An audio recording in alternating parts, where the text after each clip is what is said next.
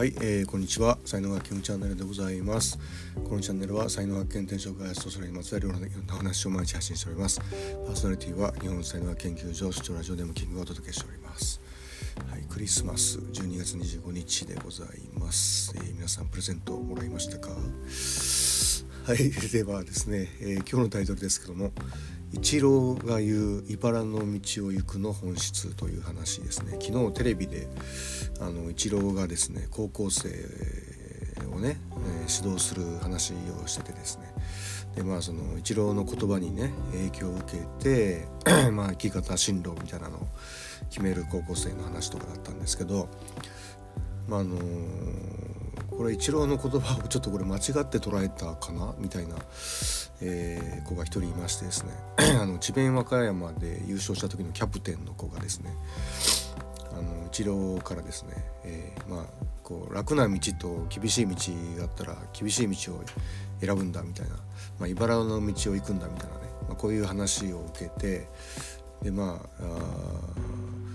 甲子園優勝チームの、まあ、キャプテンで活躍すごいしてたんですけどもで大学からね、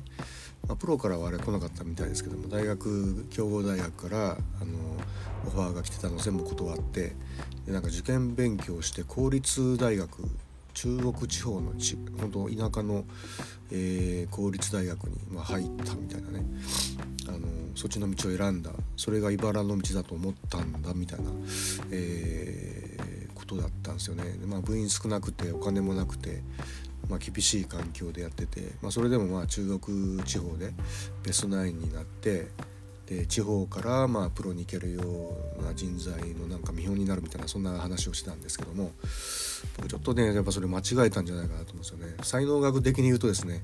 っぱ才能があってえー、好きなことで才能が活かせることがあったとしたらですね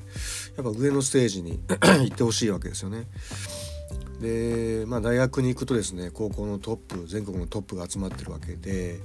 えー、まあ、厳しいわけですよそっちがね。だからこう野球を本当にこう上手くなるみたいな上達させるという意味で、えより大学のステージ行ったらより厳しいし、まあ、プロに行くと一番厳しいしみたいなことで。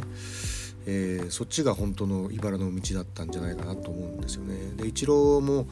まあ厳しい道を選んだ選ぶのも結果出さないと意味がない、まあ、逆の意味で言うと結果出すために厳しい道選ぶんだからみたいなことやっぱり言ってて。